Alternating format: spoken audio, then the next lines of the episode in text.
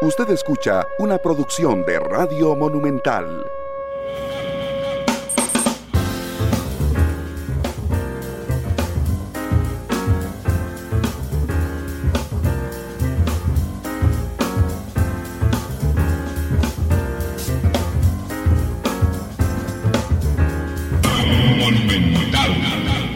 Radio de Costa Rica, una de la tarde con 37 minutos. ¿Qué tal? Muy buenas tardes, bienvenidos a Matices, donde analizamos los temas que son noticia en Costa Rica y en el mundo. Yo soy Randall Rivera, muchas gracias por eh, acompañarnos. Ayer el presidente compareció o fue interpelado, depende de, dónde lo vea usted y qué medio de comunicación siga.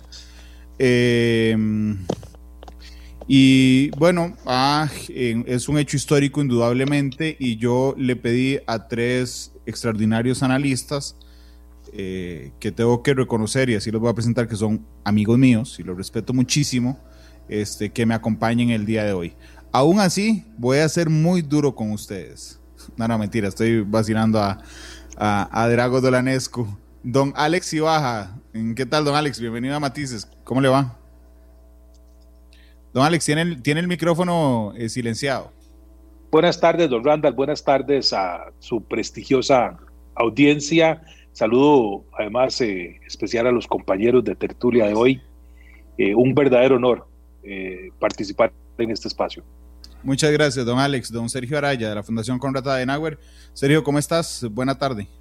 Gracias, Randall. Feliz tarde para vos también, para Alex, para Gustavo y por supuesto para la amable audiencia que nos sigue a través de las distintas plataformas aquí para conversar largo y tendido sobre lo acontecido el día de ayer. Y don Gustavo Araya, especialista en comunicación política. Gustavo, ¿cómo estás? Bienvenido a Matices. Muchas gracias, Randall. Un placer estar con vos, como siempre, y un placer estar con don Alex y con Sergio, don Alex, que teníamos ratos de no compartir. No, muchas gracias a ustedes por estar con, conmigo hoy. Saludos a Gustavo Martín Fernández, que nos saluda y nos reporta sintonía en Facebook. A Edwin León, que dice, ya llegué, ya llegué porque hoy estará muy bueno. A Denis, a María Alexandra Redondo, eh, a Carlos Muñoz, que nos saluda desde Washington. A Chinchilla Stewart, a San Maradá, que dice saludos. Eh, yo quiero, contrario a lo que se estila siempre, quiero darles mi interpretación al inicio. Yo creo que el triunfador ayer fue el presidente de la República, no porque haya logrado eh, más, eh, sino porque no permitió que lo disminuyeran. Es decir, si las cosas seguían exactamente iguales al salir de la comparecencia o de la eh, interpelación, el ganador era el presidente, me parece a mí, y creo que eso fue lo que pasó. Don Alex, ¿a usted qué le parece que ocurrió ayer en la Asamblea? Bueno, eh, yo coincido, coincido con su, con su apreciación, digamos, en el siguiente contexto. El señor presidente de la República no salió tan mal eh, de, su, de su rendición, de su presencia, de su comparecencia a la Asamblea Legislativa, pero también tengo que, no puedo dejar de resaltar que el sistema democrático estructurado en nuestra constitución, con sus deficiencias o con sus eh, fortalezas, también sale fortalecido, porque el ejercicio de control político que se practicó ayer eh, en el diseño constitucional costarricense cumplió su objetivo. ¿Cuál es, el, ¿Cuál es el objetivo del sistema de control político de las comisiones especiales investigadoras?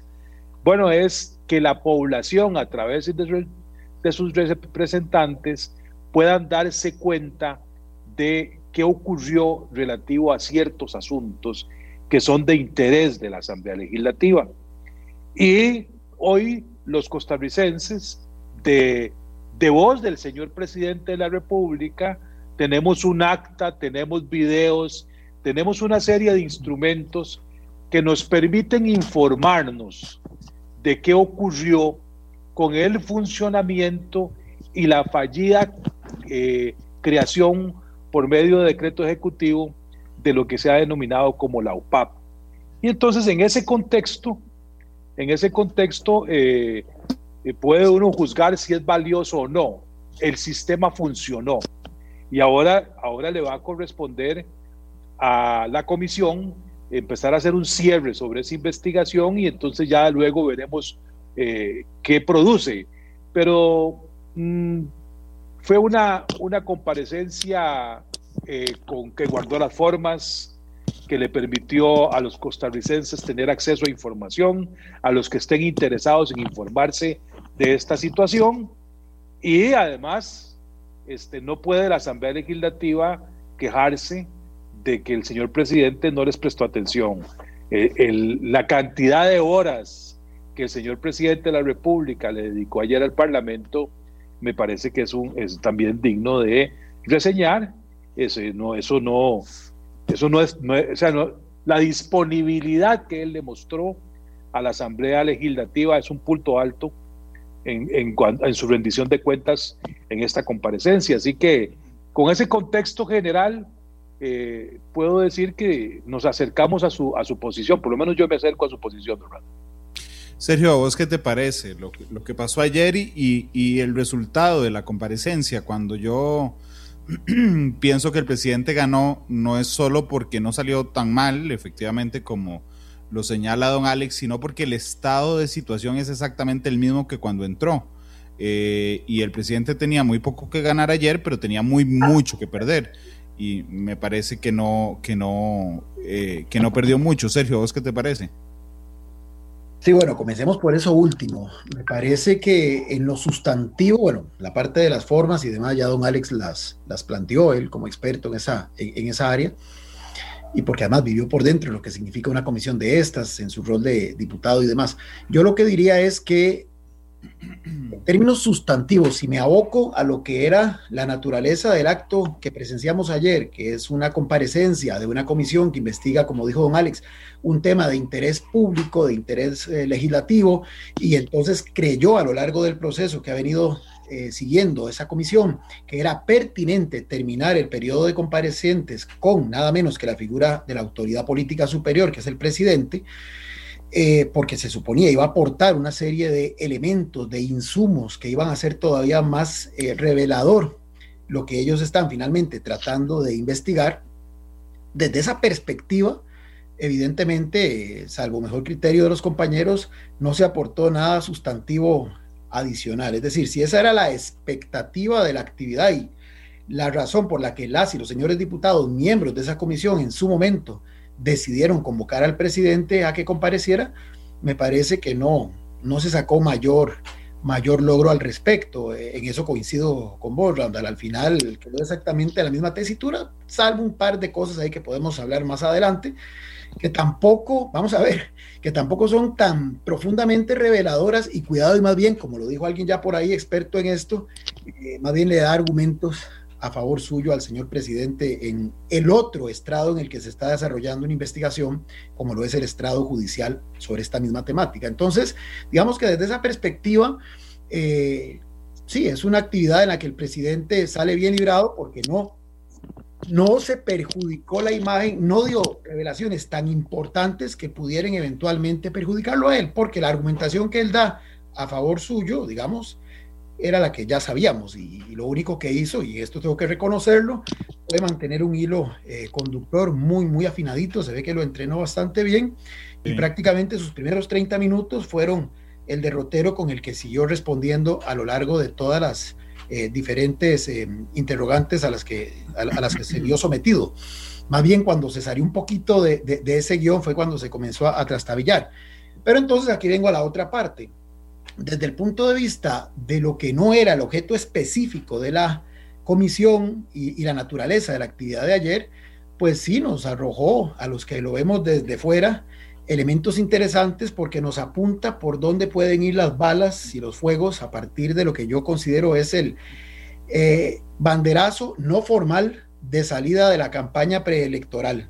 La campaña electoral arrancará en octubre, ciertamente, cuando el tribunal convoque, pero ya estamos en, un año preelectoral con una efervescencia impresionante en los distintos partidos, ya se ve reflejado eso en el comportamiento de las distintas bancadas, inclusive en el proceder mismo del señor presidente, y efectivamente lo de ayer era un buen punto para dar ese arranque. Ayer, como se dice popularmente, si esto fuera equivalente a un juego de, de póker, estaban los jugadores ya tirando sus primeras manos y evidentemente podían generar resultados favorables a sus intereses o más bien desfavorables a lo que esperaban originalmente alcanzar.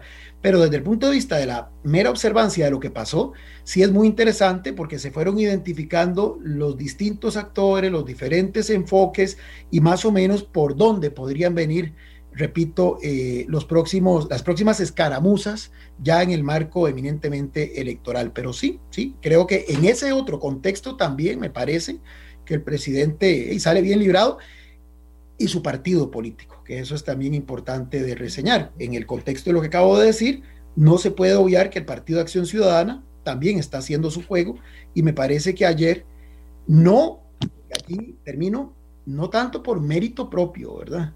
Sino porque los oponentes no fueron lo suficientemente sagaces, con excepción, ahora la podemos ver más adelante, pero me parece que este, eh, la dejaron ir algunos, y como dijeron alguien por ahí, fueron a buscar lana muchos y, la mayoría salieron trasquilados. Los políticos tienen un problema en general, entre muchos. Eh, por ejemplo, los diputados a veces, los 57, pero los asesores también, viven como en una burbuja especial. Entonces, eh, la falta de contacto con el exterior me parece que a veces los hace pensar como, piensa solo su grupo.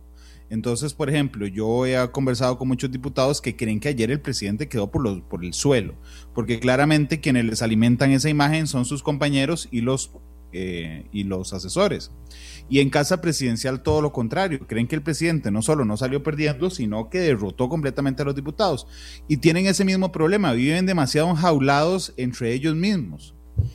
Pero cuando uno sale a hablar con la gente común y corriente, y uno de gente común y corriente, resulta que lo que más habla la gente hoy de la comparecencia ayer del presidente es 1, 2, 3, 4, 5, 6. Es decir, es el elemento en todo el relato que en términos de opinión pública, no en términos ni políticos ni jurídicos, en términos de opinión pública, de lo que quedó de la comparecencia del presidente es 1, 2, 3, 4, 5, 6. Gustavo. Sí, Randall, vamos a ver, yo creo que efectivamente, para hacer una síntesis, ¿qué se esperaba de la comparecencia del presidente? Se esperaba que en medio de, efectivamente, concuerdo completamente con Sergio, en medio de la pre, eh, pre, campaña electoral, ¿verdad? Efectivamente lo que, se, lo que se buscaba era dejar lo suficientemente golpeado al presidente de la República como para que efectivamente el tema de la UPAD pudiese constituirse en uno de los puntos fundamentales de la campaña electoral próxima, ¿verdad? Para poder, digamos, derrotar al PAC o empezar derrotando al PAC. Creo que eso no se logró, ¿verdad? Ahorita vemos por qué. Eh, punto número dos, ¿qué, se, qué, qué, es lo que había en medio? Randa, lo que había en medio era una pugna de dos narrativas, una pugna de dos historias. Cada una de sus narrativas, cada una de sus historias tenía buenos y malos, tiene sus propios giros, sus propias, su propio drama, ¿verdad? Su propia, sus propias conclusiones y preconclusiones elaboradas. Entonces había una, una narrativa que lo que decía era que esto se trató de un error. Lo de fue un error, y entonces no, no, hay, no, hay, responsabilidad porque nadie quiso esto, todo el mundo quería cosas buenas de, este tema, ¿verdad? Entonces el presidente se centró básicamente en esa narrativa y por el otro lado está la otra narrativa que lo que dice es, no, no señor, eso no fue un error, esto fue espionaje. ¿verdad? Y ahí quieren llevar todo hacia el tema de la narrativa del espionaje y ahí hay buenos y malos, hay más malos que, que buenos, ¿verdad? Pero efectivamente, digamos, esa era la pugna en donde tenía que dirimirse. Ayer era el punto culmine, la, la, cúspide de todo este proceso en donde los diputados y las diputadas se suponía, y ahí concuerdo con usted, que en un partidito, un equipito, porque este, este gobierno no puede ser un equipo, digamos, de primera división, no, no, un equipo que está en primera división, pero que es un equipo de media tabla para abajo, ¿verdad? Porque así está rankeado, no, es un gobierno que tenga todas, las tenga todas consigo, ¿verdad? Se esperaba que llegara a cancha ajena y además saliera como Hungría contra, ¿verdad? Como El Salvador Hungría, 10 a 1 y se fuera para la casa pero resulta que no sucedió. ¿Por qué? Porque las dos narrativas, ni el presidente logró que lo movieran de su propia narrativa de que esto fue un error, ni los diputados lograron comprobar completamente de que esto se trataba de espionaje. Los que estuvieron más cerca, y ahora yo concuerdo con Sergio probablemente, ¿verdad? Hubo tres diputaciones que estuvieron cercanas y se enfocaron en ese hecho. ¿Por qué el partido quedó mal? Porque estos tres jugadores dieron la camiseta, se sudaron la camiseta, estas tres jugadoras hicieron lo imposible, tiraron a Marco, hicieron lo mejor, pusieron a sudar al portero, clase y lo hacen enojar, pero sin embargo Sin embargo, hubo los otros ocho jugadores que llegaron a hacer cualquier cosa, incluso unos hasta hablarle solamente a la gradería. Entonces, evidentemente, en un partido así, no ganó uno, no ganó el otro, pero como se suponía que era una derrota y que este era el punto, es que usted tiene al presidente de la República sentado en el medio del plenario legislativo, con una situación no vista antes, con todas las posibilidades de derrotarlo, con todas las fracciones armadas para que precisamente fuese ese, una carnicería completa, y no lo fue. Entonces, claro, el presidente puede salir, salió caminando tranquilo y, no pasó nada. ¿Por qué? Porque solamente tres jugadores, realmente, dos jugadoras y un jugador lo pusieron a sudar. Eso es lo que básicamente sucede en esto. Evidentemente los políticos le van a contar a usted, Randall, Day, dimos todo en la cancha, Randall, vieras, esto, el, el, equipo técnico y aquí los jugadores, y usted sabe cómo es el fútbol, y, y, del otro lado también le dicen, no, hombre, el portero y los jugadores y la defensa. No, no, o sea, aquí cada quien jugó con un, librillo muy, bien armado, de los que se pusieron serios, de los que efectivamente se tomaron esto con la seriedad del caso, y los que se lo tomaron esto como una charlatanería, o se lo tomaron en serio, pero no saben cómo hacerlo, ¿verdad? De convirtieron esto en un espectáculo de ocho horas que pudo haber resumido en una hora y media, probablemente. Bueno, prácticamente todo estaba resumido en la declaración inicial del presidente, Gustavo. Prácticamente, y si usted toma las declaraciones de las preguntas que hicieron José María Villalta, la diputada eh, Silvia Hernández y la diputada eh, Ana Lucía Orozco, perdón, Delgado Orozco, usted se da cuenta que efectivamente apuntaban al centro, a la, médula del tema de lo que se estaba tratando ahí. Don Alex, igual que lo hizo, eh, perdón, te interrumpí. No, no, no, eso era. No, no, que igual que lo hizo, eh, por ejemplo, José María Villalta, que tiene que ver directamente con eh, el meollo jurídico del asunto. Es decir, Villalta logra un, un orden en el, en el interrogatorio ¿verdad? Que pasa por documentos y que, y que enfrenta al presidente de la República, lo enfrenta a, a la motivación jurídica de haber firmado un documento que es inconstitucional. Eh, así es que prácticamente, digamos, excepto esos destellos, don Alex, Villalta, Silvia Hernández, eh, eh, Ana Lucía, Delgado, creo que nada más, eh, son las luces del lado, son, son los tiros a marco del lado de los diputados en el partido de ayer. En efecto, Randall, pero vamos a ver, ¿por qué lució tan desarticulada? Usando, usando el ejemplo de, de, don Gustavo, esa media cancha, ¿verdad? la oposición cometió un error. Ajá. Eh, por tratar de llamar más la atención eh, eh, y hacer esto en el plenario legislativo, no midió una consecuencia que tenía ese foro, y es la cantidad de señoras y señores diputados que iban a participar.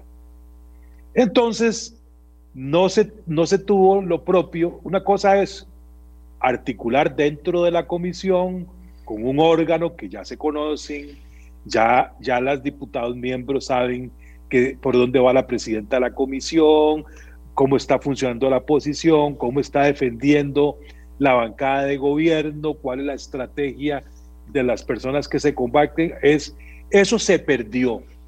¿Por qué se perdió? Porque estamos en un año electoral. Y entonces los, los partidos políticos querían mostrarle al país su cara, eh, como, como, organización política de oposición. Entonces ya ese objetivo, esos objetivos que usted bien señala, don Randall, y que también hace, hace mención don Sergio y don Gustavo, que tiene doña Silvia, la diputada presidenta de la comisión, que tiene el diputado Villalta, que tiene la diputada Delgado, ¿verdad? Este, esos objetivos ya no se vieron, no fueron, no fueron exclusivos, no fueron los protagónicos. Hubo otros actores externos de la comisión que distorsionaron eh, la estrategia que puede haber llevado la oposición dentro de la comisión investigadora. Bien señala usted que hay un pasaje de un actor externo de la comisión que cauta, que, que acapara la atención de los medios, ¿verdad? Y, bueno, y hace que el Ministerio Público comunique que va a hacer una investigación. Ya ese, ya ese efecto, ¿verdad? Este, ya la gente dice, pero estaban, estaban este, eh, preguntándole y cuestionándole el actuar al señor presidente de la República. Y, y, lo que provocan es que se abre una investigación para ver si se cometió un acto ilegal o ilegítimo a un señor diputado. Entonces, eso confunde. Y eso es un poco la de que, de que la oposición no pudo articularse, no funcionó hacia un propósito. Si la presidenta de la comisión tiene un propósito y se ve claro. Y bueno, y ese es el resultado que va a dar el informe de la comisión, ¿verdad? Y hay una línea de defensa contra esa tesis muy marcada. El, el señor presidente de la República, en este particular, tiene aglutinada su fracción. Su fracción lo defiende a ultranza en lo actuado en relación a esto. Este, pero ahí es donde yo creo que, que, que, ahí, ahí fue, digamos, el escenario eh, que logró un objetivo, que era llamar la atención de, del todo el entorno mediático, también le generó una debilidad a la oposición. Sí, de hecho, Gustavo, déjame un segundo. Ay, no puedo compartir pantalla. Eh, Emanuel, que está, que es el, el, eh, el, host de Canal 2 haciendo la reunión de hoy. Emma, déjame por favor compartir pantalla. Eh, o si es este, si, si, está Glenn o Marvin, que no recuerdo, creo que está Glenn en Control Master, que le avise a Canal 2 que me, que el director del medio no pueda compartir pantalla. Que, no, puedo compartir pantalla, es que el host es Canal 2, se me olvidó que no era yo. Ah, bueno, perdón. Este, no, no, me extraña, gracias. Ese monumental es que ya está, no, es que ya le dijeron. Este, porque siguiendo el. Es que, es que quiero apoyarme en la imagen. Eh, preparé mientras Gustavo hablaba ahí un gráfico muy, muy hecho a mano. Eh, creo que ya. Vamos a ver. Sí este, muy hecho a mano para intentar dibujar esto que les estoy enseñando aquí. ¿Qué, qué hice? Eh, eh, al inicio hay una, hay, hay, hay, una tensión tirante entre una narrativa que dice que es espionaje y una que dice que es error, ¿verdad? Que pegan en algún lado. Viene la comparecencia, ya vemos los ingredientes de esa comparecencia o de esa interpelación, y al final sigue otra vez tirante entre una gente que opina que es espionaje y otra gente que es error. Así es. Ese, ese es mi, esa es mi lectura de por qué el presidente gana, porque claramente los diputados querían que esta invadiera esta de, de acá o el presidente que invadiera y me parece que no pasó a, que no pasó a más. Pero veamos los ingredientes. Siguiendo el ejemplo de, de, del partido de fútbol de Gustavo. Drago Dolanescu, 1, 2, 3, 4, 5, 6. Drago Dolanesco es el típico jugador de casa. Este era el primer partido de la final, siguiendo a Gustavo, ¿verdad? El presidente iba de visita en el primer partido de la final. Drago Dolanesco es del otro equipo. Y resulta que se dejó expulsar en el minuto 15. Le hizo un enorme, enorme daño a su equipo en la narrativa general. Permíteme agregar algo, Randall. Por favor, la expulsión metió un autogol. Eh, esto es lo que te iba a decir. en, realidad lo que hizo, en, realidad lo que hizo fue volverse hacia el marco propio y pegar un disparo en el, en, el, marco, en el marco propio. Y, Totalmente. gol.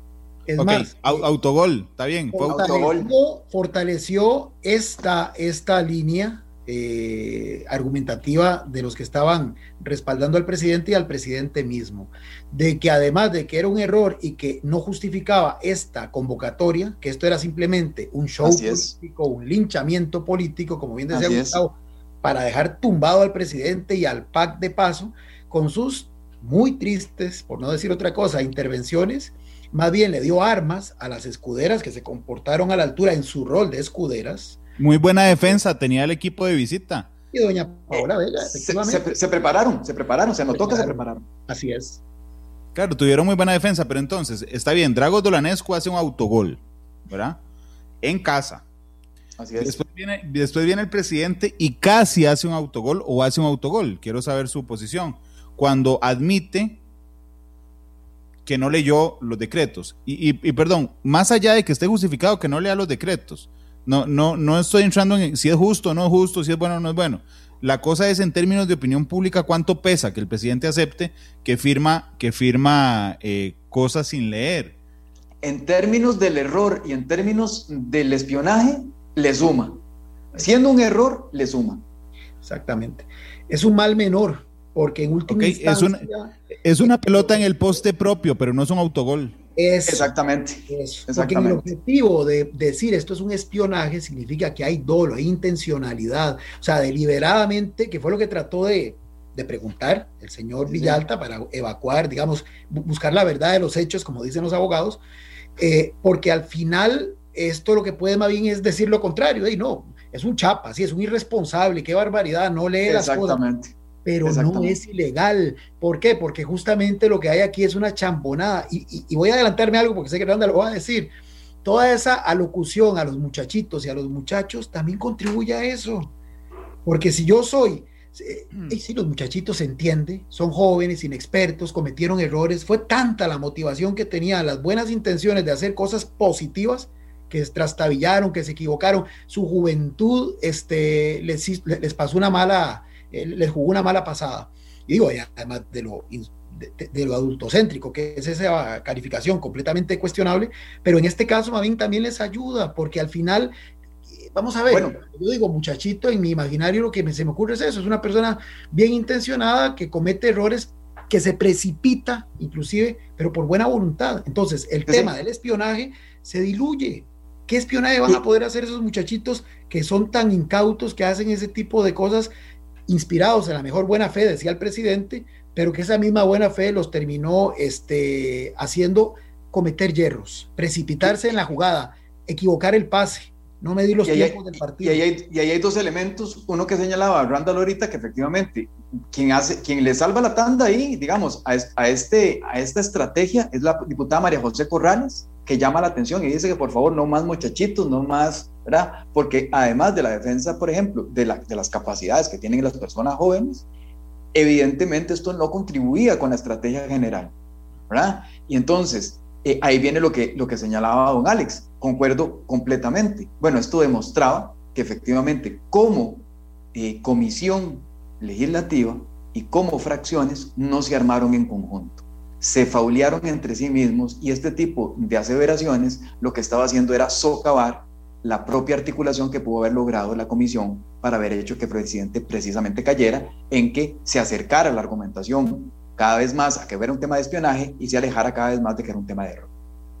Porque de hecho, me, eh, digo, contando la metáfora del partido que ha ido Moisés Balituti dice que, que es charralear el análisis, hablar de fútbol, yo creo que no, yo creo que no, realmente creo que incluso se hace más entendible los, los, los, los términos o se hace más concreta las metáforas que podemos lograr. Porque vean, el 1, 2, 3, 4, 5, 6 de Drago Dolanescu, pésimo. Fue el peor jugador de, de, ayer. Este, hizo un autogol, metió a su equipo realmente en problemas. Eh, Pedro Muñoz con el, con el, tema de juicio político. cuando dice juicio político es otro autogol muy complicado de manejar. Así es. El presidente pegó la, la, bola en poste propio, casi hace un autogol cuando admite que no leyó, pero no pasó a más que una anécdota, digamos, en el partido. Eh, nos dimos cuenta que el equipo de visita salió malcriado al inicio y tuvo un ataque fulminante cuando le responde el presidente a Drago Doranesco, sí, en la reunión donde su hija me pidió una foto, ¿verdad? Pero además el desempeño, porque el equipo de casa, los diputados tenían un, un tenían buenos jugadores. Doña Silvia hizo un buen partido. Indudablemente José María Villalta fue uno de los mejores jugadores del partido. Este, Ana Lucía Delgado empezó más o menos, eh, haciendo, dejando algunos huecos al, equipo contrario, interrumpiendo.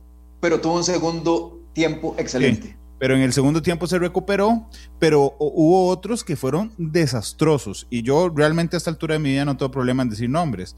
Eh, Floria Segrea digo, llega al equipo a pasear, pareciera que no va ni a entrenar.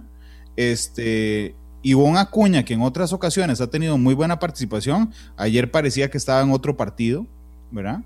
Jonathan Prendas es un McDonald's que, se emociona tanto de jugar que, que comete errores fulminantes justo frente al marco. Este, lo dije lo de don Pedro y doña Frangi, que entró a hacer series para que el estadio le aplaudiera, pero que no logró hacer ningún gol en contra. El que ha estado más callado en esta metáfora este, futbolera y que espero que no crea que hemos charroleado el análisis es don Alex. Este, pero me pareció muy interesante contarlo así, don Alex. ¿Usted qué le parece? Verá, yo, yo, vamos a ver, este, este gráfico que nos tiene en pantalla ilustra un asunto que es para mí clave y es, eh, fue un error, fue un error eh, tratar de probar que hubo espionaje, porque no hay elementos que lo acrediten. No hay elementos, no. No, no hay ningún dato que me permita a mí decir que la UPAP violentó la intimidad de ningún ciudadano. No hay datos. Pudo, eh, pero sí, sí hay una cosa que es evidente y que el señor presidente toma la decisión de asumirla. Si hay un error. Si hay una dependencia que fue ideada y autorizada por el señor presidente de la República, es decir, estaba en la presidencia de la República. La presidencia de la República la integran muy pocos componentes. No, no nos olvidemos que conviven ahí dos organizaciones distintas el Ministerio de la Presidencia y la Presidencia de la República. El presidente de la República tiene sus competencias muy definidas.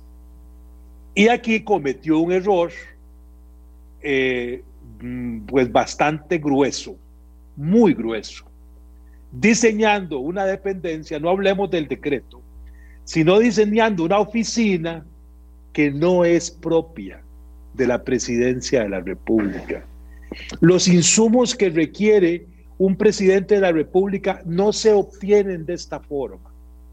Y como él, y si él dice y afirmó y aseguró que él diseñó eh, esta oficina porque no las dependencias especializadas en el sector público no le suministran la data para una correcta toma de decisiones, lo propio no era hacer una estructura paralela, lo propio era corregir las deficiencias que se estaban prestando, presentando en las unidades técnicas especializadas que tienen que ver con la materia.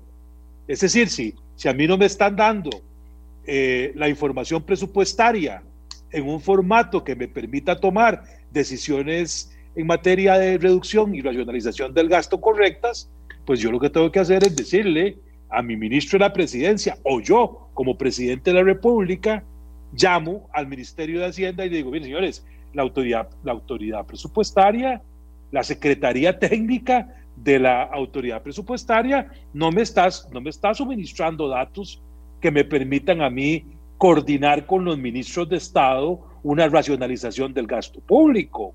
Lo procedente es corregir las falencias que se están presentando en el sector público, no crear, no crear una oficina ni un cuerpo de asesores que en efecto, y aquí sí, yo voy un poquito más allá del error, pudo poner en peligro información sensible de la sociedad costarricense. Y esto no es un tema menor, y aquí termino, y tiene mucho que ver con la lógica de la señora presidenta y los miembros de la comisión de OPAP. Esto no es un tema menor cuando el, señor presidente de la República viene de instituciones que manejan Big Data, como el IMAS, como el Ministerio de Trabajo. El, el presidente, siendo titular del Ministerio de Trabajo, se daba cuenta cómo iba la marcha del desempleo y los comportamientos de, de, la fuerza laboral gestionando data a la Caja Costarricense del Seguro Social y a las instituciones, pero pero ahí sí, correctamente, los grandes números, cuántas mujeres están desocupadas, cuántas están ocupadas, en qué categoría se encuentran. Eso sí me permite a mí tomar decisiones de política pública, pero, pero para, tomar, para, para obtener esos resultados yo no tengo que administrar los, los datos personales, no, No le corresponde al tomador de decisiones meterse en la, tener un departamento que administre datos, no, eso es impropio. Y me parece que yo esperaría, y aquí termino y cierro, esperaría que una de las conclusiones de esta comisión en materia legal es que defina un protocolo en donde el presidente de la República, porque de ahí el error lo cometió él, de ahí para abajo, cómo es que se obtienen los datos que uno requiere para tomar decisiones de política pública acertadas, con datos, con buena información. En el fondo, eh, creo, de mi parte por lo menos, estoy absolutamente de acuerdo con Alex. Eh, se firmó un documento que es ilegal e inconstitucional. Yo, yo también, pero, pero perdón, Brandon, nada más para, para señalarlo, ¿verdad? Y aquí, de, al César lo que es del César. Vea lo que es la articulación de un discurso, de una narrativa, con una estrategia claramente definida.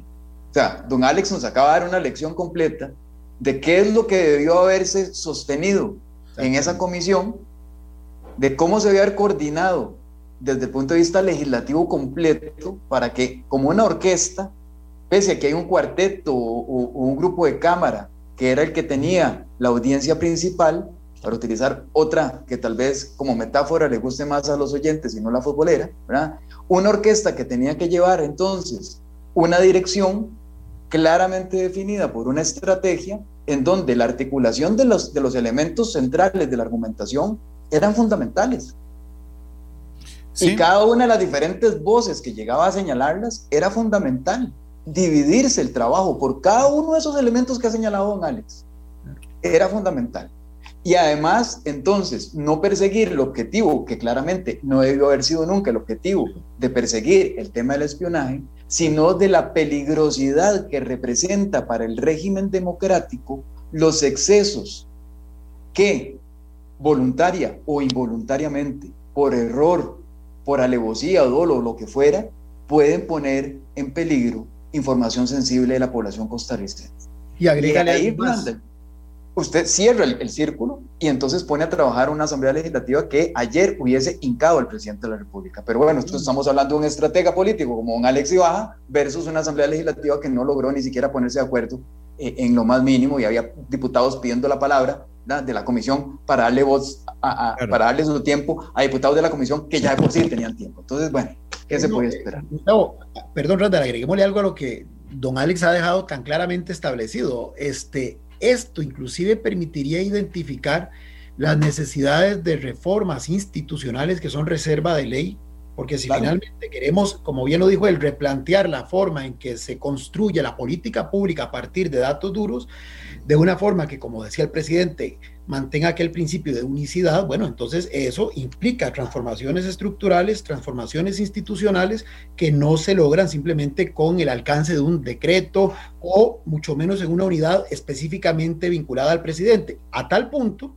que en una de las respuestas él confirmó esa tesis cuando señaló que don Rodolfo Méndez Mata de viva voz le aconsejó justamente que por un asunto político era más oportuno sacar eso de la casa presidencial. Don Rodolfo, con la evidente experiencia que lo caracteriza y habiendo sido ministro también de la presidencia, con mucho criterio le dio esa asesoría. Pero y con esto termino, todo eso está muy bien si efectivamente esa comisión hubiera trabajado como un auténtico equipo enfocado en el partido de ayer, que era la comparecencia y buscar la verdad de los hechos, identificando los aspectos que requieren mejora pero como ese nunca fue el objetivo, por lo menos de todos, entonces es muy difícil. Es decir, claro. yo, eh, utilizando el ejemplo de Gustavo, voy con una eh, partitura distinta a los que están tocando, qué sé yo, yo con mi instrumento de viento, eh, tengo, una partitura diferente a la que tiene el director de orquesta, pues nunca, nunca va a haber este, congruencia, nunca va a sonar de manera armónica, porque de todas formas, mi partitura, la que yo tengo al frente mío, no es la misma del director de orquesta. Entonces, por más que el director de orquesta me llame la atención, me diga, mire, ¿qué está pasando? Porque yo estoy en lo mío y eso es lo que pasó ayer. Por eso decía, esto es un año ya preelectoral.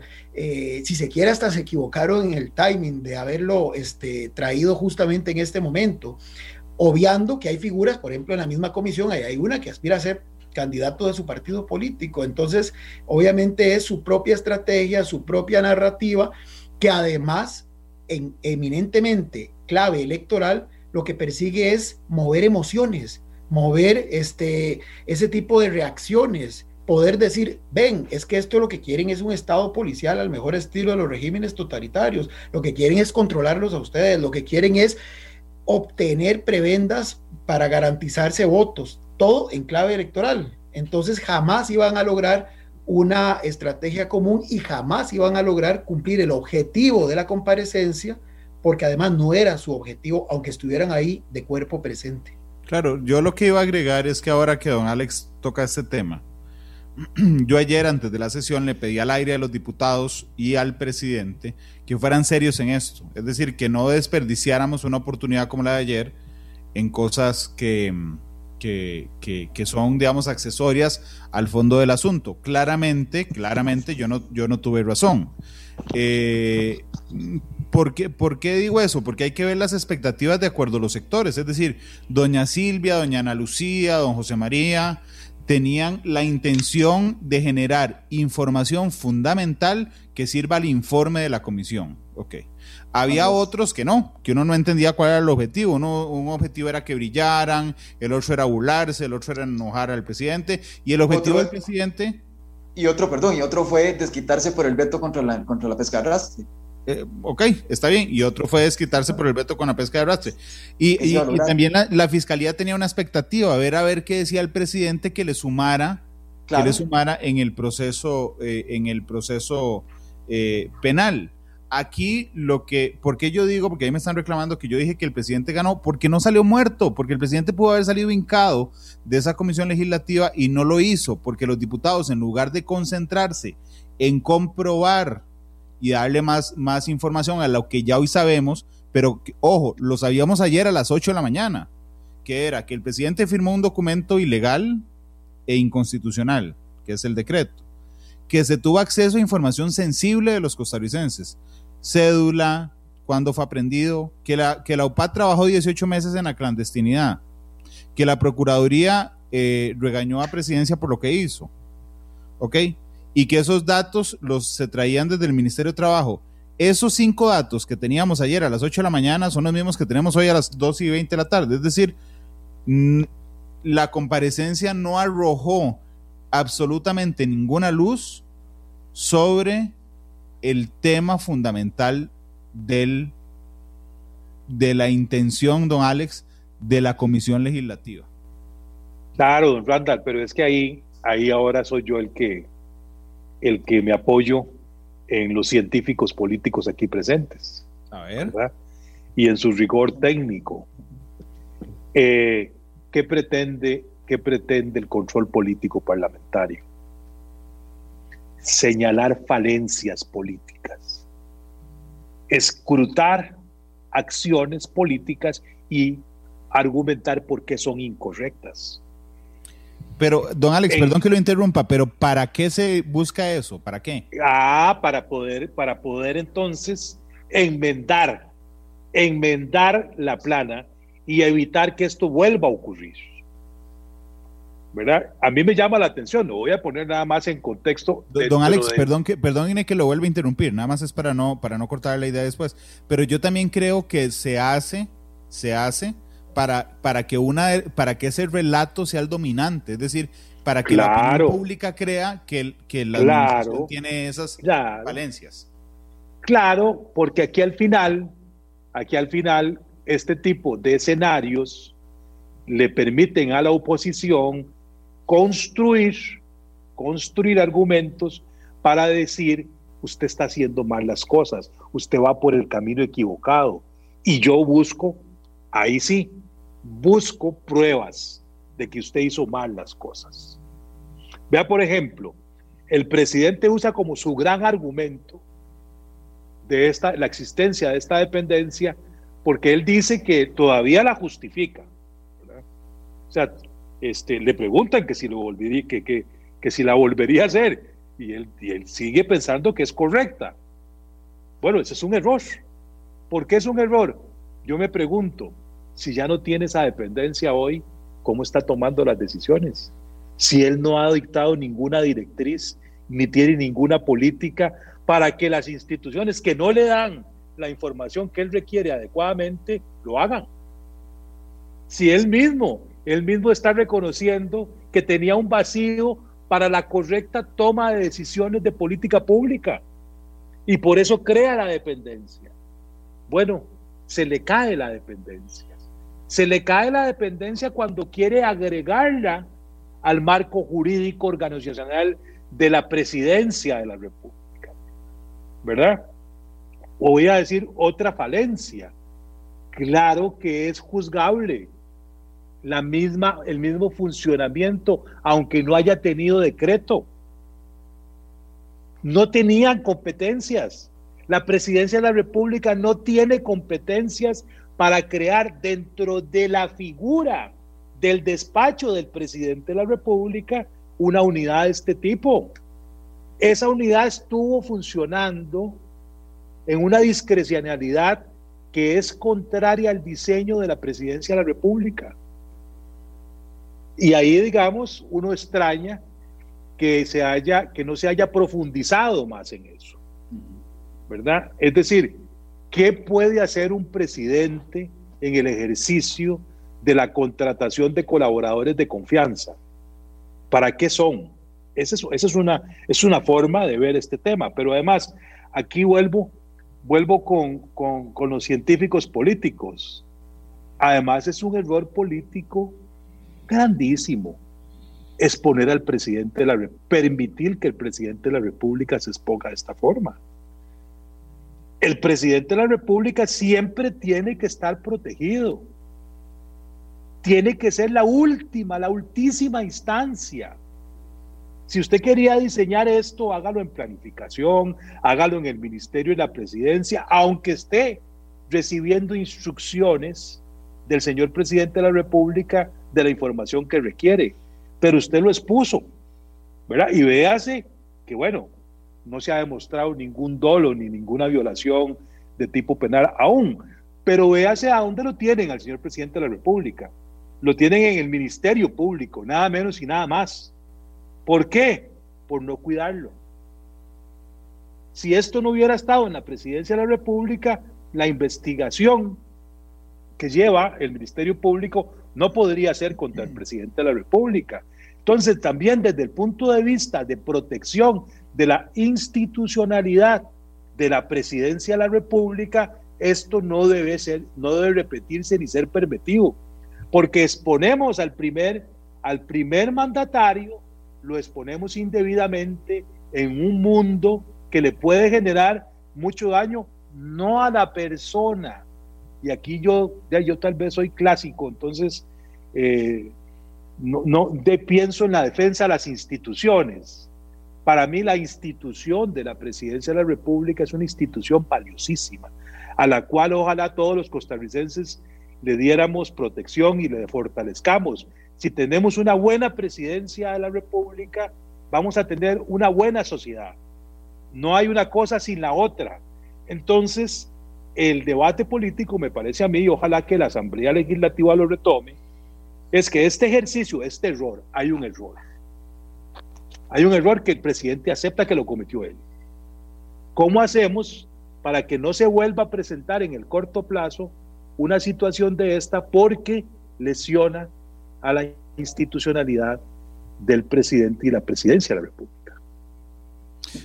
yo, yo, yo, perdón, perdona, yo nada más quisiera abonar a lo que estabas diciendo. Yo, yo creo, de nuevo, es que, bueno, en esto hay, hay, hay mucho que, que uno, hay, hay, quienes dirán que, que, es muy fácil ser director de, de un equipo de fútbol ¿verdad? los días lunes eh, y, no, no, y no con el partido, ¿verdad? pero bueno, creo que aquí eh, don Alex y don Sergio estarán de acuerdo conmigo en que esto no solamente se planifica para el escenario, este escenario que se dio el día de ayer, sino que se planifica para el escenario siguiente. Entonces, le digo, esa pregunta que usted, usted señaló, ¿verdad? Y tengo la misma información, el día antes que el día después pues, no ganamos nada. Bueno, yo como oposición debía haberme preocupado sustantivamente de ese otro escenario.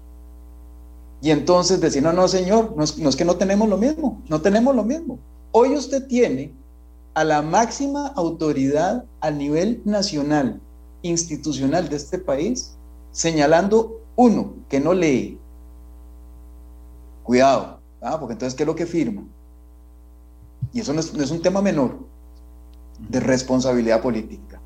Dos, de que usted con las mejores intenciones y todo lo que usted quiera, Randall, con, con, como le dijo don José María, no, si nadie está discutiendo que esto fue con las mejores intenciones, no, no, no, pero el, el, fin no justifica los medios. Y entonces, en los medios, usted no siguió el protocolo que debió haberse seguido, como lo señala don Alex. Para esto había formas de hacer, múltiples formas de hacer.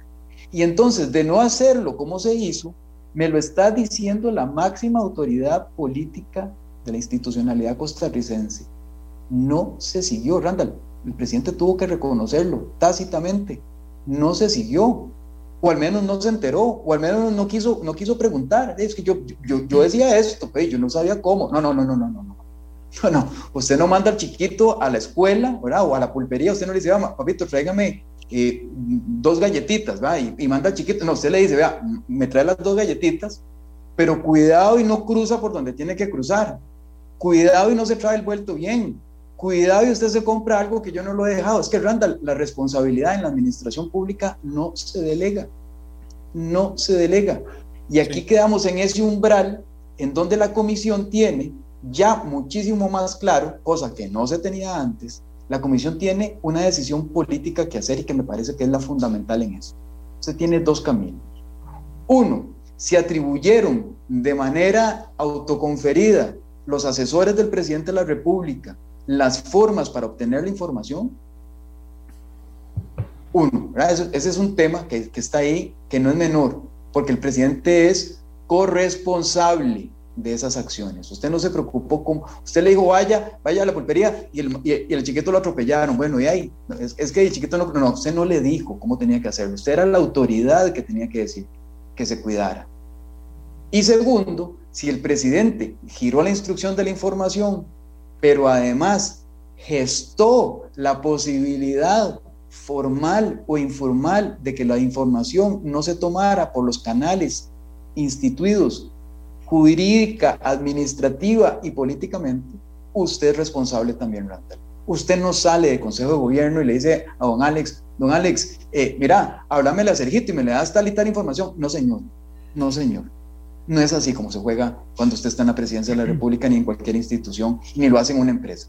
Entonces, ahí creo que tienen información sustantiva los señores diputados, efectivamente para señalar responsabilidades directas del presidente de la República y de las personas que estaban bajo su mano. Gustavo, eso salió, perdón Sergio, e, eso salió ayer de la comparecencia, efectivamente, pero la comparecencia no giró sobre eso. O sea, no, de acuerdo, de acuerdo. Era el tema fundamental. Es, de acuerdo. Es, información riquísima que sacaron dos diputados, esa la que acaban de citar usted, la sacaron dos diputados, o sea, se la lograron sacar al presidente dos diputados. Eh, digo que, que, que, eran los mejores jugadores del equipo, pero realmente eh, yo pocas veces he visto tan alineada la imagen y el diseño de lo que pasó ayer por parte de la presidencia de la República.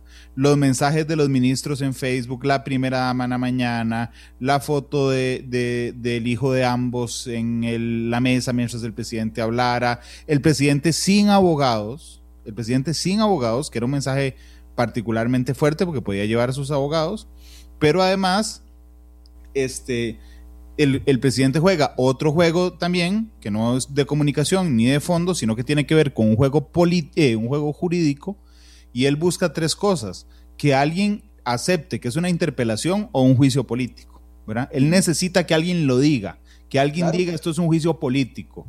Y Pedro Muñoz se van todas y dice es un juicio político. De hecho, sé que algunos diputados le reclamaron después su, su imprudencia de señalarlo así. Esa es una. Lo otro, necesitaba que le preguntaran cosas que no tenían que ver con el objeto de la investigación. Y así fue. Lo logró. Así es. Y lo logró. Y lo tercero que logró es que un diputado aceptara tener acceso a información privada del Poder Judicial. Es decir, jurídicamente, jurídicamente logró los tres propósitos que tenía en, en el planteamiento, porque eso va a permitir, según hemos publicado hoy a las 12 de la tarde, que los abogados presenten en las próximas horas, ahora sí, el presidente, ya no terceras personas, un recurso de amparo ante la sala constitucional alegando esas tres cosas. Claro. para decir, vean, aquí está la aceptación de que era un juicio político, ¿ok? Que no existe, digamos. Aquí están los otros temas que se tocaron y aquí está, digamos, una... Una, una filtración que podría hacer parecer que efectivamente hay intromisión política en las decisiones judiciales, ¿verdad? Y entonces ayer, ayer, ayer, había una de las partes de las narrativas que decían, no, no, pero eso no es lo importante, lo importante no es que el diputado dio la clave, es fundamental, se puede traer la prueba completa al suelo. Ya ha pasado en anteriores casos, pruebas sensibles por errores de esa naturaleza tan garrafales terminan siendo desvirtuadas y se cayó todo un caso. Sergio, perdona, Roger Guevara estuvo hace una hora en entrevista conmigo en el noticiero, el abogado del presidente, y adelantó dos cosas que les informamos. Una, vamos a la sala constitucional con estos nuevos elementos que, el presidente no los tenía, porque hasta ayer era una interpretación jurídica, si era una interpelación o una, o una eh, comparecencia. Ahora sí tiene un elemento fáctico en el acta, en el acta, de un diputado aceptando que es un juicio político, de otros diciéndole, no, no, usted aquí no explica nada y responde lo que yo le digo. Ok, y tras eso, este, eh, tras eso le regalan la, la filtración que la otra, que la otra pregunta que le hice yo, Sergio, a, Roger Guevara el día de hoy, es si iban a pedir la nulidad de la prueba por la filtración. Él me adelantó que no, de momento, pero que lo analizarán la próxima semana, Sergio. No, este, no, no, eso, eso, bueno, ya con eso pusiste la cereza en el pastel. Es decir, eh, la posibilidad de haber defendido la investidura de la figura de la presidencia de la República, no de Carlos Alvarado, eso que quede muy claro, de la presidencia de la República, que es lo que decía don Alex, eh, se desvirtúa porque justamente, vuelvo al tema y voy a ser recurrente en esto, la mayoría de ellos no estaban viendo en esto cómo mejorar a través del control político la institucionalidad democrática, sino que a ellos sí estaban abiertamente viendo al presidente Carlos Alvarado, figura del Partido de Acción Ciudadana, a través del cual tengo que comenzar a atacar a ese partido para evitar lo que a muchos de esos partidos los tiene realmente sin poder dormir y es una suerte de temor de que van a hacer gobierno sí o sí por tercer periodo consecutivo y primera vez en la historia del 49 en adelante.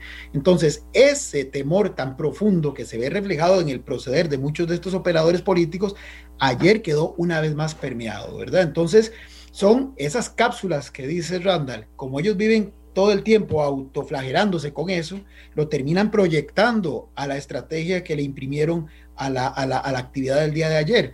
Y sin proponérselo, sin proponérselo, porque obviamente esa no es la intención, por lo menos explícita, y no creo que implícita tampoco, y más bien favorecen lo opuesto a lo que están supuestamente eh, persiguiendo. Entonces, vamos a ver, don Alex dijo ahora una cosa interesantísima, se pudo haber revertido y dicho, no, ¿cuál defensa de la figura de la presidencia hizo don Carlos Alvarado? Está evidenciando más bien lo irresponsable que es, no lo culpable, lo irresponsable que es en el manejo de esa investidura. ¿Cómo va a ser posible que tome, como dijo Gustavo, decisiones como si se tratara de, su vida familiar eh, más informal? Porque ni en la vida familiar uno toma decisiones con tanta informalidad y ligereza.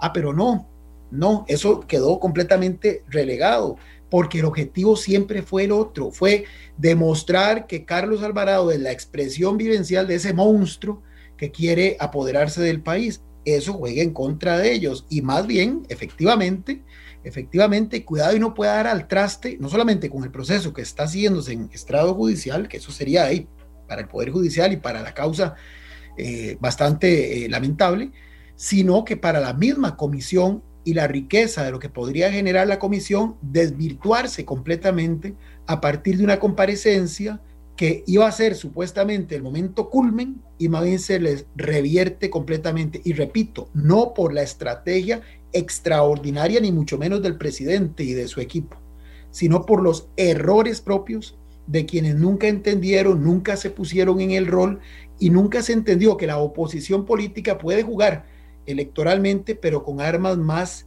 sensatas, más claras, no ese juego este, sucio, por decirlo así, que termina perjudicando al que lo practica. Don Alex, en este, en este orden de cosas, si quiere agregar algo a lo que nos decía Gustavo o, Sergio, ¿cómo logramos avanzar a que, la, a que la población no tenga la impresión de que las comisiones legislativas son un show político, sino que son este, instrumentos o herramientas por medio de las cuales se genera control político que es fundamental, porque hoy la mitad de Costa Rica, si no más, piensa que lo que pasó ayer, independientemente de quién tenga la razón, es un show de los diputados porque los efectos de lo que pasó ayer no son vinculantes para nadie, don Alex. Ah, sí, la, la, comisión ahora tiene un reto, o sea, le subieron, el, le subieron el, la calidad de informe que va a generar, tienen que ocuparse de eso. Ahora sí tienen que eh, reflexionar sobre cómo van a diseñar el informe. No hay duda, porque no hay duda, tienen un instrumento reglamentario, ahora el nuevo reglamento va a permitir que este informe se discuta y se vote en el Pleno. Pero ahora tiene que venir una parte de las conclusiones y algo mucho más importante, las recomendaciones de la comisión. Ahí no pueden fallar porque ahí sí podría cometer un grave error la oposición. La oposición, que estoy seguro que tienen los votos suficientes para eh, llevar un informe al plenario y aprobarlo, como ya lo hicieron con lo que se determinó el hueco fiscal, ¿verdad? Ahora la comisión tiene el enorme reto de presentar un documento a la, a la población costarricense que tiene que demostrar que actuaron con mucho rigor. Y que algunos pasajes que se pudieron haber presentado en la comparecencia de ayer no son propios del, del, rigor de la comisión. Entonces ahora eh, los, las y los señores diputados, miembros de esa comisión, tienen un enorme reto. ¿Por qué? Porque se enfrentan a que va el informe que den va a ser escrutado muy severamente. Se va a dar exactamente el mismo fenómeno que vimos ayer. La fracción de gobierno, pero le adiciono, el partido de gobierno va a desarrollar toda una estrategia para hacer lucir mal a la oposición con el informe que se emita de la, de la UPAP. Eso, eso está clara la voluntad del señor presidente, de sus colaboradores, de su fracción y de su partido en el entorno mediático de defensa ultranza, de no reconocer, si le dan oportunidad, ni siquiera reconocen el error. Porque ya ahora pueden ir hasta ahí, ahora pueden llegar hasta allá. Ahora, ahora en, en el gráfico que usted nos, nos enseñó ahora el presidente puede inclusive hasta salirse del error. Ahora, ¿cuál es la tarea de la oposición? La tarea de la oposición es presentar los elementos del error, ¿verdad? Documentarlo adecuadamente y proponer medidas para que no vuelva a ocurrir. La comisión en el fondo está haciendo un trabajo de investigación que debería concluir en que, primero, la presidencia de la República, no importa quién esté ejerciendo el cargo, no tenga, no pueda cometer estos errores. Ese es número uno. Y número dos, ¿verdad? Acabamos, acabamos de ingresar a una organización que precisamente lo que pretende es que tengamos la mejor data nuestra y de los países miembros, que es la OCDE. Acabamos de reforzar eh, la ley del Instituto Nacional de Estadística y Censo para hacer un sistema, una red y subir la calidad de data para la sociedad costarricense, pero en especial para los tomadores de decisiones. Entonces la comisión ahora tiene una bonita oportunidad y bueno, se da la casualidad de que varios miembros de la comisión investigadora también estuvieron en la comisión, que estudió lo de la OCDE. Es decir, que tienen elementos para, para mejorar en esto. Y esto yo creo que la sociedad lo apreciaría. ¿verdad? La, la, la revisión constante en el mundo moderno de lo que llamamos los datos personales, la información sensible, tenemos que acostumbrarnos las sociedades a que hay que estarla revisando constantemente, hay que estarla ajustando constantemente. ¿Verdad? Este, el desarrollo tecnológico es tan vertiginoso que hoy uno hace algo para lo que ocurrió ayer y ya mañana ese mundo, ese entorno cambió y hay otras formas que regular. Y bueno, eh, estamos claros de que estamos frente, que la administración pública tiene cada vez más, más bases de datos, que cada vez puede, puede acumular información sensible de las personas, que eso requiere que estemos atentos a tener los instrumentos adecuados para proteger la información sensible de las personas. ¿Verdad? Yo, yo les voy a dar un dato de cómo está cambiando esto. Ahora el Tribunal Supremo de Elecciones prohíbe, eh, quita del dominio público el sexo en la información civil. se, se, declara eh, antes una cosa que la que convivíamos, que vivíamos sin ningún problema, que la cédula dijera M o F. Bueno, ya ahora el Tribunal Supremo de Elecciones dice que ese es un dato sensible de las personas, que no debe ser de dominio público y ya usted, solo si usted lo autoriza, la sociedad o terceros pueden saber cuál es su sexo, ¿verdad? Este, entonces veamos, veamos cómo está cambiando, cómo está cambiando todo lo relativo a los datos de las personas y el cuido y, y ya van a venir, ya hay y van a venir protocolos entre los países para precisamente eh, organizarse con estándares altísimos en la protección de datos. Entonces, para mí la comisión ahora tiene ese reto. Tiene que salir con un informe que llene las expectativas, por lo menos de los miembros de la oposición. Ya sabemos que con el gobierno no hay forma de persuadirlos de que actuaron mal. Está, su estrategia está claramente definida. Defensa ultranza, no reconocimiento de ningún error. Pero la oposición ahora sí tiene que hacer ese trabajo de ponerse de acuerdo y mostrar al país que valió la pena establecer la comisión investigadora sobre el OPAP. Sin embargo, hay dos elementos jurídicos interesantes. Uno es, si el informe legislativo de mayoría, que es el de oposición, si el informe eh, demuestra o le sigue, digamos, el relato de que se trató de un error irresponsable, por chapa, por hacer las cosas fácil, por chambón, por lo que usted quiera, desaparece el dolo inmediatamente. Y eso le servirá como insumo a eh, el presidente de la República en el Ministerio Público decir, sí, me salió una torta por chapa, pero no hubo dolo y ahí desaparece la responsabilidad penal aunque seguiría la responsabilidad política la administrativa. Pero digamos, el, problema más grueso que tiene el presidente es la investigación. Don Randa, lo, interrumpo un minuto. Señor. El relato que él lee sobre eso está redactado por el abogado penalista. Claro, sí, claramente. Sí, sí, está bien, claramente. Y lo otro, y no es cosa menor, me parece a mí, y no, y realmente no es que, no es que esté rajando de que hoy sacamos la primicia, pero este anuncio de los abogados de que van a acudir a la sala constitucional a poner un amparo con el acta de la sesión de ayer no es cosa menor porque la sala constitucional puede dimensionar sus efectos. Si la sala constitucional encuentra inconstitucional la comparecencia de, ayer, ¿qué anula?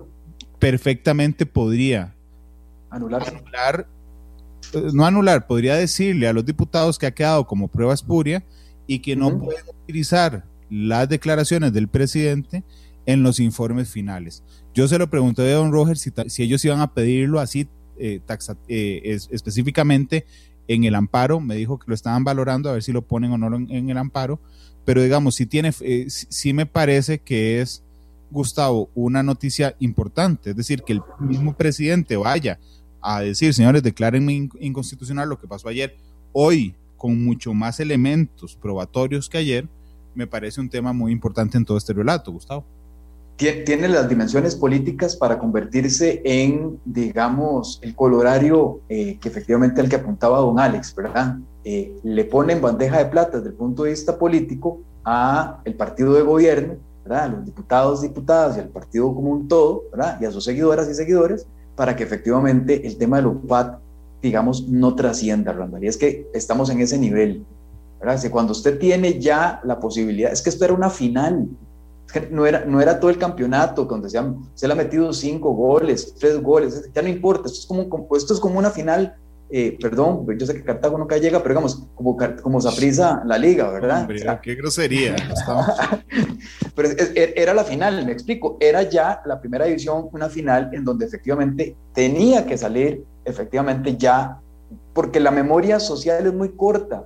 Los, los cuatro que estamos aquí probablemente nos acordaremos de muchas otras cosas y, y, y tendremos muchos más elementos porque efectivamente sí, nos dedicamos a esto pero la memoria social es muy corta y solamente va a tener en el referente que al presidente lo citaron a la Asamblea Legislativa y que los diputados lo echaron a perder y no lograron lo que querían. Entonces, ¿qué? El presidente es, es inocente, mira, no importa, ya ese relato se reconstruye, se cayó todo el relato de la.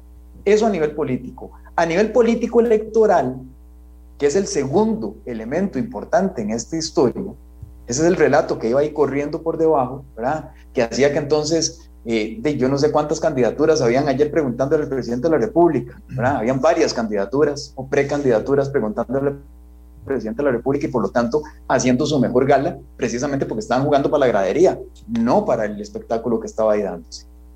¿verdad? Entonces, eh, ese otro escenario que estaba planteado, que efectivamente estaba y, fue clarísimamente presentado ahí, incluso, bueno, hubo, hubo no pocas intervenciones la diputada Franji Nicolás, digamos, eh, con todo respeto, pero la diputada se olvidó del foco del asunto, incluso presentó una demanda más. El presidente tiene 17, 18 denuncias o, demandas penales, ¿verdad? Y ahora tiene una más, o, una posible más. Es una, una, raya más para el tigre. Entonces, ya en ese nivel, Randall, ya, ya ahí se ve la intencionalidad de, de sumar denuncias y no de precisamente trabajar bajo la lógica de un objetivo común.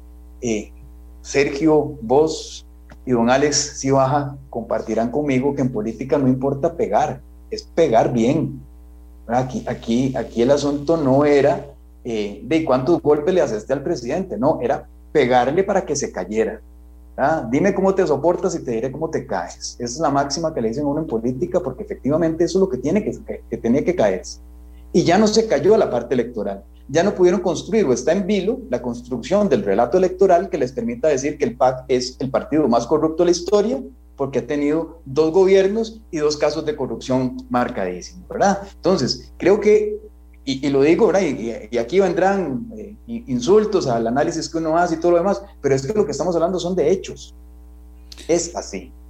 Es así. Y las únicas diputadas, es más, se lo digo con todas las, con todas las palabras, la diputada Silvia Hernández tenía tres tableros de ajedrez que ayer estaba jugando. El tablero de ajedrez de su propia fracción y el papel que está jugando el Partido Liberación Nacional sobre sus hombros. Tenía el tablero de ser la diputada que tiene su propia agenda y que haya tenido una, una agenda propia, muy bien jugada por parte de la diputada, hay que reconocérselo, ¿verdad? Y tenía el otro ajedrez, el otro tablero, que era llevar a cabo esta comisión de la manera más eh, como dirían en Argentina, lo más eh, pura posible, lo más eh, bien llevada, para que efectivamente no se saliera de los márgenes de lo que señalaba don Alex, que era el objetivo principal de toda esta, de toda esta historia. Se la jugó de lo mejor que haya visto yo en mi manejo de una comisión legislativa investigadora, precisamente para que no se saliera de los márgenes de donde sabía que tenía que concentrarse. Y sin embargo, de nada valió ese, ese buen trabajo de la diputada Silvia Hernández, porque hoy precisamente tenemos en vilo, ¿verdad? por el mal manejo de otras diputaciones, y entonces es cuando decimos que efectivamente no, no se ganó, no, no, no, no se ganó, no ganó el presidente, no ganó eh, la oposición, es un empate, pero es un empate para un equipo chiquitillo que llegó a pelear una cancha ajena donde se suponía que salía 10 a 1. Sí, es como cuando jugamos con Brasil en Italia 90 y perdimos 0 por 1 ante Brasil, estábamos todos celebrando. Claro, claro. Lo, curioso, Sergio, es que hace un año estábamos exactamente en este mismo lugar, en una comisión investigadora por, un, por, por temas de gobierno, en ese caso era el caso del cementazo, donde todos pensamos que el PAC estaba particularmente muerto para las elecciones que venían. Eh, Sergio.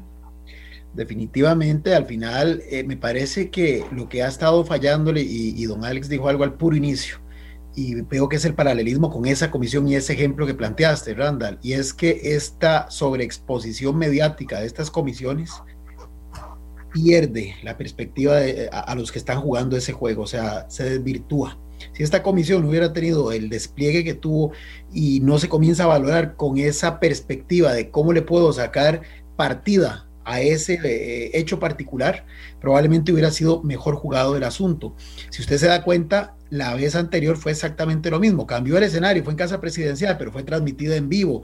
E igual vimos los mismos ejemplos que ahora, diputados que le estaban hablando literalmente a las cámaras, diputados que lo que querían era fortalecer sus verdades preestablecidas, pero adicionalmente sin probar nada para reforzar esas verdades preestablecidas, porque está bien, yo puedo tener una verdad preestablecida, pero si además me tengo una debajo de la manga y se lo puedo sacar ahí, salgo victorioso, pero además mal planeado, entonces sí me parece que definitivamente, si eh, en la dimensión político-electoral, bueno, nada está escrito sobre piedra, pero y sin tener bola de cristal ni pretendo tenerla, pero sí me parece que si el tema de UPAD en lo que político-electoralmente simbolizaba para algunos, que era la demostración inequívoca de que el PAC no es solamente es un partido corrupto, sino un partido que está en el foro de Sao Paulo tratando de buscar cómo Costa Rica se vuelva del socialismo siglo XXI, me parece que esa línea ya deberían de irla descartando porque no va, no va a hacer mayor efecto. Podrán buscar otras cosas para cuestionar al partido de gobierno, pero esta definitivamente me parece que, que, se perdió esa oportunidad si es que tenían ese interés, porque además nunca hubo cómo probarlo. Fueron eh, verdades alternativas, llaman ahora eh, puros mitos, puros prejuicios que nunca se lograron este, respaldar en, prueba fáctica. Y, lo otro es que efectivamente eh, esto va a llamar también a la valoración Creo que las y los diputados que ejercen la oposición de cualquier gobierno eh, tienen que entender que no necesariamente eh, siempre el objetivo tiene que ser eh, proyectarse ante la opinión pública como el que es el más gallo en el gallinero, porque finalmente por estar en esa, dándole tanta importancia a las formas, pierden el fondo y después se revierte también en lo que, en lo que andaban persiguiendo y, y se les vuelve completamente en su contra, también en la forma. Permítanme, permítanme ir a la pausa comercial. Eh, regreso y le doy 40 segundos a cada uno. Vayan pensando la canción de cierre. 2.54, ya volvemos.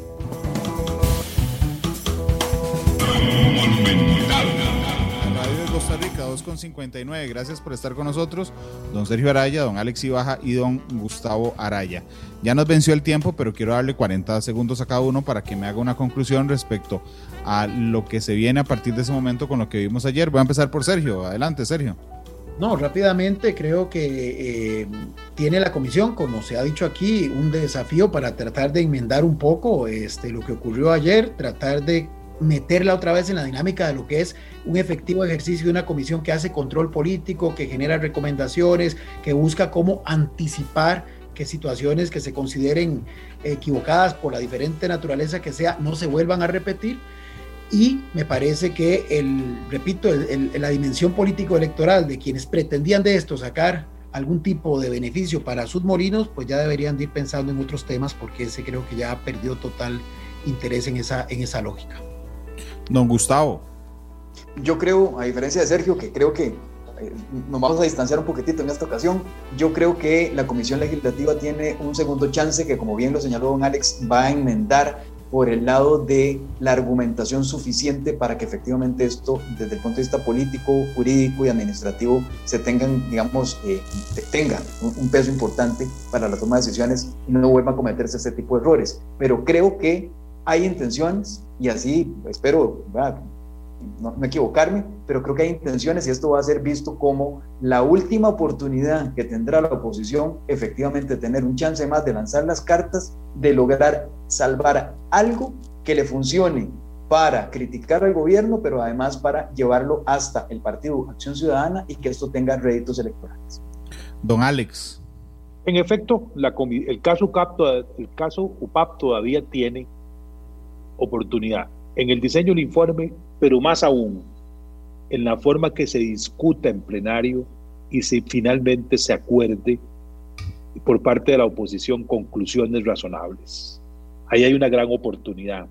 Entendiendo la oposición, y aquí plagio, plagio a don Gustavo y a don Sergio, entendiendo que el Partido de Acción Ciudadana ya tiene cédula, es mayor de edad, es parte del bloque de partidos tradicionales y es una opción, tiene un tamaño que lo hace opción en el próximo proceso electoral y no van a desaprovechar ninguna oportunidad para potenciar su ideario político y sus opciones de gobierno. Ese es el reto de la oposición.